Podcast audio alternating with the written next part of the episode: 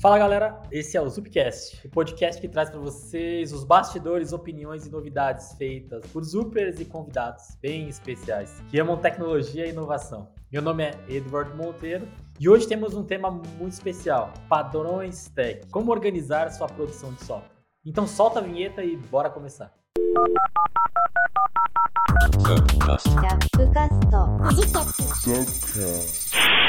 Antes de começarmos, deixe-me pedir aqui para os nossos convidados se apresentarem, né? Só tem fera hoje. Vocês vão adorar quem está acompanhando o episódio. Fala, Normandes, você puxa a fila aí? Claro, Ed. Bom, prazer aí estar tá aqui com vocês. Eu sou o Normandes, sou desenvolvedor especialista aqui na ZUP há quatro anos e dez meses, mais ou menos, e vai ser legal aí falar sobre padrões de tecnologia. Acho que vão ter umas discussões bem legais. Abner. Fala pessoal, bom dia, boa tarde, boa noite aí para quem estiver nos ouvindo. É, eu sou o Abner, sou especialista em engenharia de software aqui no Itaú Unibanco e atuo junto com os times de plataforma do Itaú. Ricardo Rames. E aí, pessoal, prazer estar aqui. É, sou o Ricardo, eu sou especialista é, em desenvolvimento de software aqui na ZUP, atualmente na Stackspot AI. É isso aí. Bora alucinar. Galera, uma das coisas que tira o sono de líderes de tecnologia é como tornar o processo de desenvolvimento mais rápido, eficiente e escalável. E é aqui, criar e centralizar padrões de tecnologia pode trazer grandes benefícios. Ou não, né? Vamos ouvir de vocês aí. Nesse Zupcast, a gente vai entender melhor o que são padrões de tecnologia, como criar bons padrões e ainda a importância desses padrões para os diferentes papéis de uma organização, do desenvolvedor ao CTO. Então vamos começar com você, Abner, de forma bem sucinta. O que são padrões de tecnologia na sua visão? Pô, legal, Edward. Acho que é uma pergunta bastante ampla, né? Então, acho que primeiro a gente precisa fazer um exercício aqui, né, de entender a abrangência do que a gente pode explorar quando a gente fala de padrões, para depois, de repente, a gente voltar aqui aterrizando o assunto, né? Então, quando a gente fala de padrões no mercado de tecnologia, aqui no, no mundo de desenvolvimento de software, a gente pode começar desde quais tecnologias, ferramentas, linguagens, é, stack em si de desenvolvimento que sua empresa vai utilizar, até abordagens mais padrões arquiteturais mesmo que é, sua solução vai ter, como que você vai construir, é, enfim, APIs, microserviços, etc. Você vai rodar numa estrutura é, de Kubernetes, você vai rodar numa estrutura serverless. Então, tudo isso podem ser definidos através de padrões aqui, né? Como que suas aplicações vão ser observáveis. Então, acho que a gente tem um leque bem grande de assuntos, né? Quando a gente fala de padronização, que inclui também a padronização no processo de desenvolvimento, né? Que é como que um desenvolvedor ele parte da necessidade do business e ele consegue fazer todo o fluxo de criação de uma nova aplicação, passar por todo o fluxo de desenvolvimento, teste, deployment e run dessa aplicação, de fato, acompanhamento em produção. Né? Então, ao longo de toda essa jornada, você tem diversas oportunidades de trabalhar esse aspecto de padronização no ciclo de vida de desenvolvimento. O Normandes, e o nosso amigo Abner, acho que ele deu um zoom in falando de software e criar uma aplicação. E você, eu vejo você direto na internet também falando sobre desenvolvedor para desenvolvedor, né? Dicas. É, você acha realmente que essa mecânica de padronização aumenta a produtividade? Qual é a sua visão? Assim? O Ed, cara, eu acho que sim. Eu só queria fazer um, um, uma outra explicação rápida, assim, não concordo demais com o Abden aí, mas só queria colocar uma parada que a gente às vezes confunde no inglês sobre pattern e default. Porque o Abner explicou, né, várias coisas aí que a gente tem que fazer no desenvolvimento, tudo, tudo ok. Só que isso é um padrão, né? Assim, é um pattern. É diferente de um default. E quando às vezes e a, e a gente traduzir para o português, esse padrão fica parecendo que é a única forma de fazer, que seria o default, mas não é, né? A gente tem várias formas de fazer alguma coisa, né? Então a gente tem que analisar cada cenário ali, cada caso, e aí, a partir de um cenário de uma empresa, né, a gente pode derivar um pattern, né, que é um padrão para a gente seguir naquela empresa. E aí, isso, né, que você comentou, vai aumentar muito a produtividade, porque a gente definiu um pattern daquela empresa, né, um padrão daquela empresa, daquele projeto, e a gente vai seguir ele. Né? É diferente de default, que assim, existe só uma forma da gente fazer o deploy, existe só uma forma da gente criar um projeto? Não. Né? Então, só tomar cuidado com isso daí na hora que a gente for falar sobre padrão, né? Para a pessoa ficar pensando que é o padrão da empresa, não o padrão único de ser feito, né? Em relação ao aumento da produtividade, você acha que faz sentido? Faz sentido demais, porque imagina que a gente tem na, na nossa, no nosso projeto a gente tem um padrão de sempre subir uma, sei lá, vamos colocar aqui na AWS, subir uma fila com criptografia e o desenvolvedor, na hora que ele está querendo subir uma fila ali no SQS, ele tem que lembrar de colocar essa fila com criptografia, né? E, sei lá, o desenvolvedor A pode lembrar, o desenvolvedor B pode esquecer. E aí imagina, o desenvolvedor B esqueceu, aí putz, agora a gente vai ter que ir lá e corrigir aquilo que ele fez, né? Teve um pequeno atraso ali na entrega do que estava combinado. Então, se a gente tem esse padrão e acho que daqui a pouco a gente vai chegar, né, falando aí da Stackspot, como é que ela consegue nos ajudar nesse sentido. Imagina o dev só falando assim, eu quero uma fila, né, e essa fila já vem com o padrão de estar criptografada por padrão. Né? E acho que isso ajuda na produtividade, né? Perfeito. O Rames, o pessoal deu um gancho aqui para você falar. Uma, na minha pergunta vai numa direção a gente tem ouvido falar muito sobre plataforma de engineering, né? A gente fala sobre é, como é que a gente cria caminhos para que a pessoa desenvolvedora, principalmente em ambientes super complexos, chegue em produção de uma forma mais rápida, mas evitando depois incidentes. Essa visão de plataforma engineering, você acha que reforça padrões ou reforça anti-patterns? Qual que é a seu, sua opinião, Hans? Cara, eu acho que acho que reforça, né? A própria reforça os padrões, né? não os antipadrões. É. Mas assim, a própria existência, né? a própria demanda, a necessidade de, de uma plataforma assim, acho que a motivação vem disso, né? de como a gente produtizar a criação de padrões e a disseminação de padrões dentro de uma, de uma companhia. Então, eu acho que, como é que eu vou dizer? Acho que é a melhor forma da gente conseguir, é, não, porque, porque assim, se a gente não tem um mecanismo, né, que ajuda a gente a organizar essas coisas ou a criar, né, é, pode ter, pode virar bagunça, né? Eu posso ter vários padrões dentro do mesmo lugar. E eu acho que uma plataforma é, dessa, ela ajuda a gente a centralizar, por exemplo, a, a governança, a criação desses padrões, a disseminação disso. Então, acho que é, que é relevante e reforça, reforça mesmo assim, né, a, a gente utilizar isso dentro de uma companhia.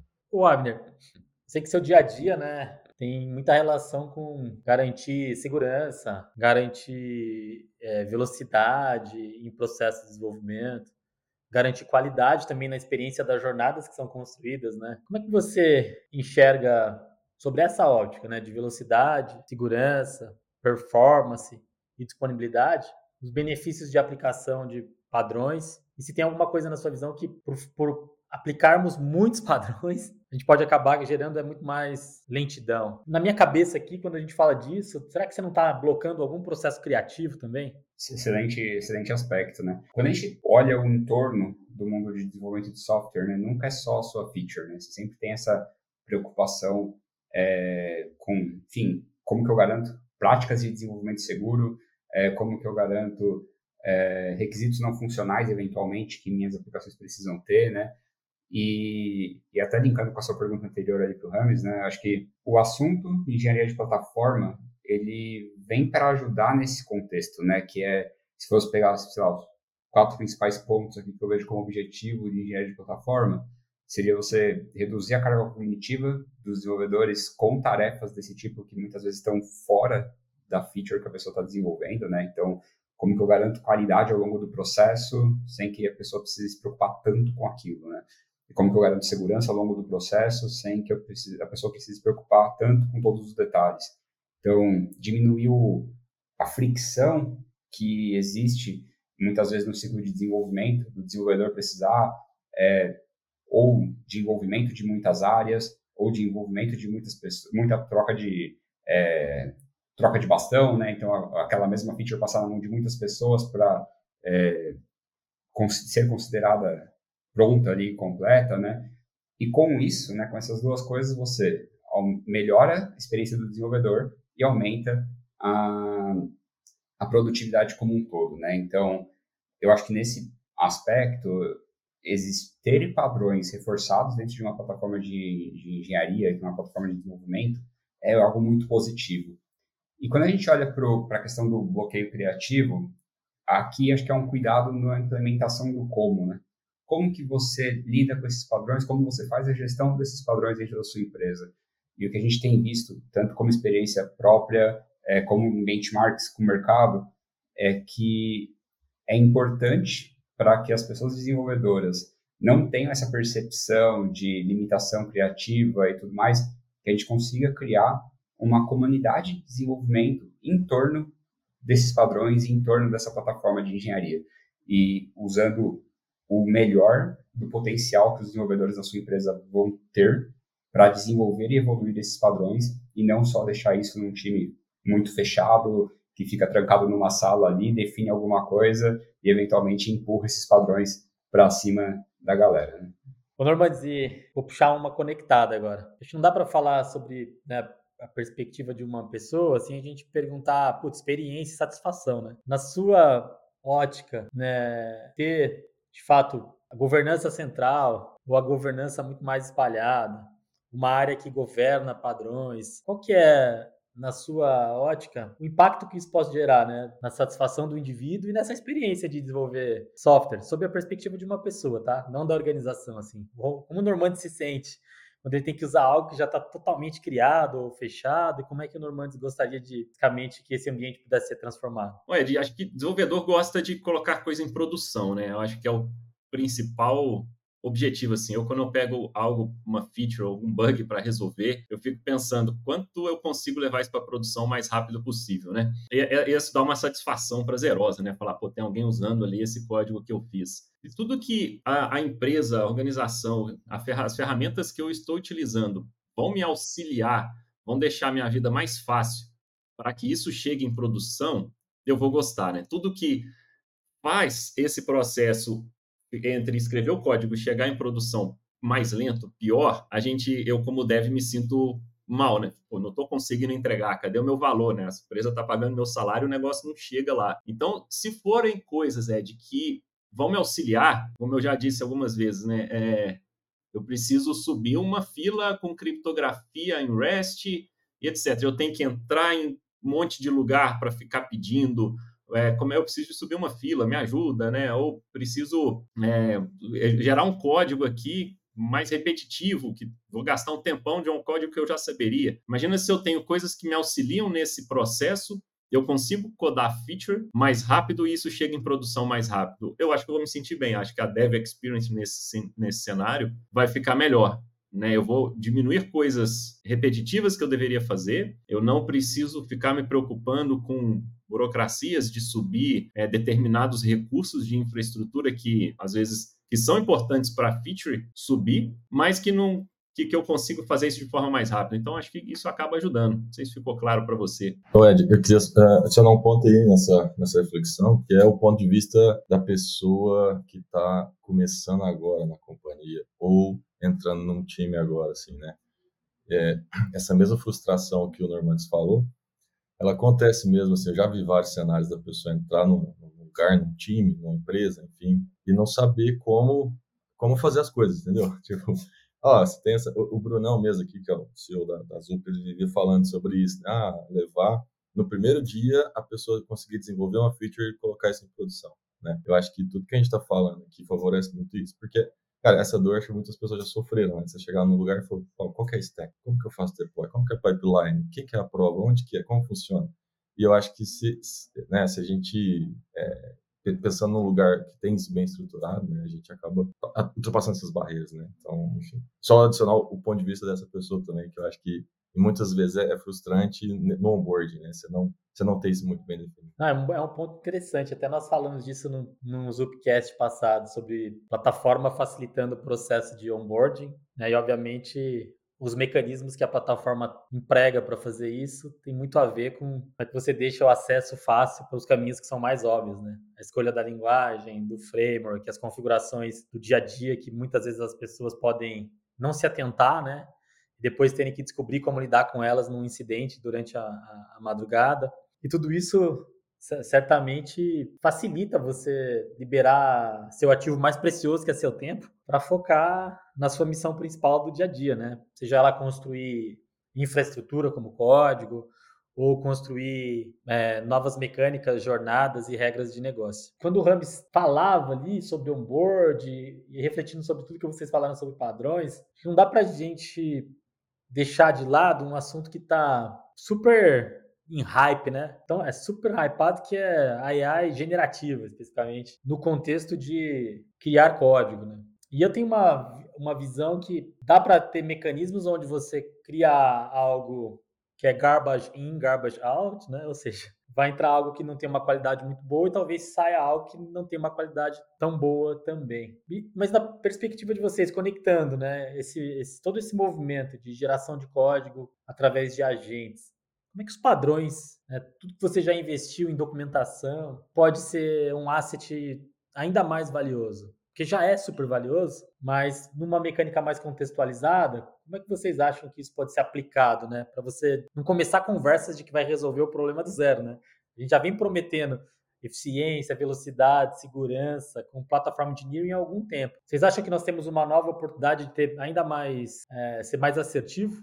Boa. Cara, eu acho que tudo isso é insumo para AI, né? Por exemplo, é o que você falou, né? Eu escrevo ali qualquer coisa, ela me retorna qualquer coisa, vai me retornar sempre uma resposta, muitas, muitas vezes satisfatória, mas ah, será que aquilo me atende? Será que aquilo funciona no contexto que eu estou, no contexto corporativo? Enfim, é, Aí, só que, assim, a gente, e aí já fazendo um gancho até com o nosso produto aqui, né, na, na Stackspot, a gente consegue conectar essas coisas, né? Eu consigo conectar todo esse, todo esse conhecimento, né? É, porque, assim, na, no final do dia, para mim, quando a gente define esses padrões de uma companhia, é, é cara, a gente tem é, muito, muita propriedade para falar porque eles são bons, porque eles aceleram, porque eles são melhores naqueles contextos que a gente está. E tudo isso, né, a gente consegue usar como contexto na hora de gerar qualquer coisa pela AI, né? Então, assim, eu acho que isso é um, um um, um, grande guardrail nesse contexto todo, assim. E talvez, eu acho que em algum tempo, né, se a gente conseguir usar e conectar essas coisas, a gente vai fazer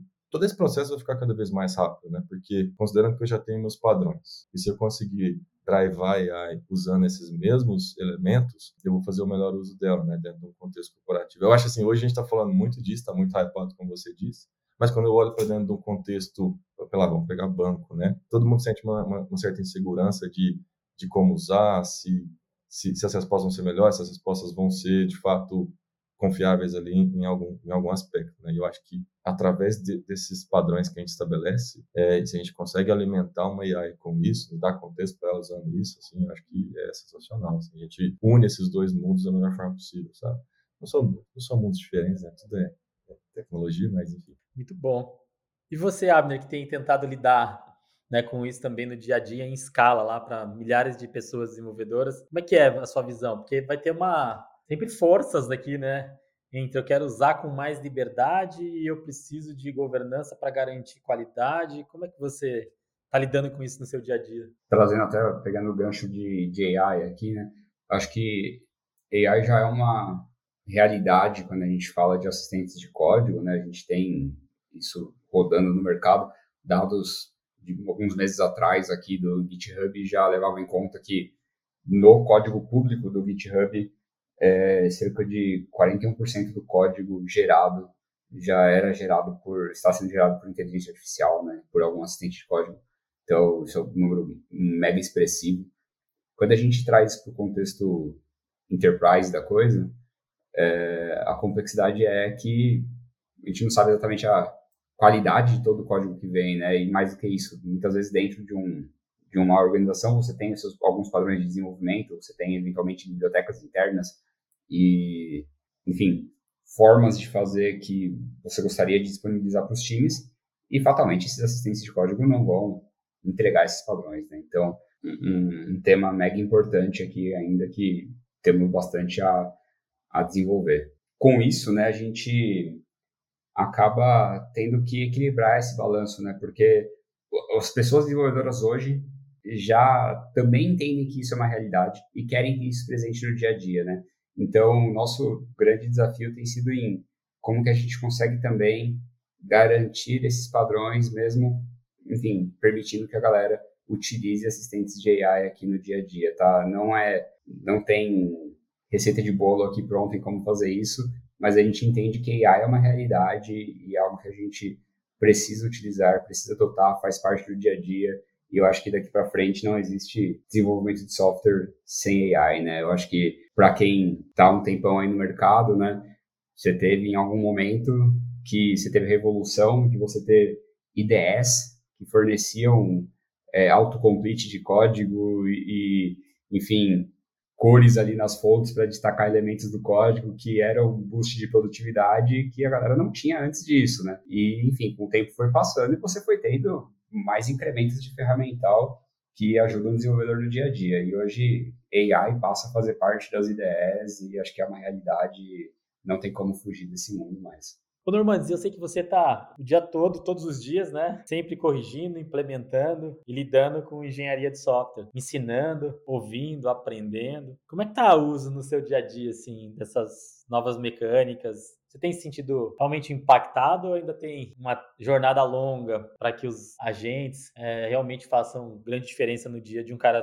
que a gente sabe como você, super sênior, assim? Ô Ed, boa, cara, mas sabe o que, que tá ajudando muito. Essa pergunta foi muito boa, que ultimamente eu tenho feito até essas dicas aí, né, que você comentou que eu tenho feito, é porque ultimamente eu tenho feito muito code review do, dos projetos aqui, no projeto que eu tô, e, e, essas dicas que eu pego ali, coloco lá para a galera, são dicas reais mesmo, não é coisa que eu inventei da minha cabeça. Eu peguei de um, de um pull request, estou fazendo code review e olho ali né, o que o cara, o dev ou a dev, né, implementou e tento ajudar na melhoria do código ali. E, e aí a gente consegue ensinar, né, para as ferramentas coisas que elas vão facilitar a minha vida ali. Então, antes eu tinha que ficar olhando detalhe por detalhe, né? Hoje em dia essas coisas vão ser mais fáceis.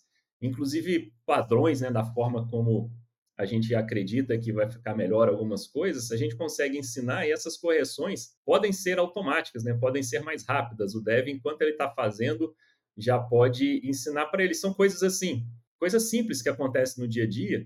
Por exemplo, eu já peguei código que o dev estava fazendo um for each, ele poderia usar um string para fazer de forma paralela, por exemplo, ele ia melhorar um monte de coisa ali dentro do código dele.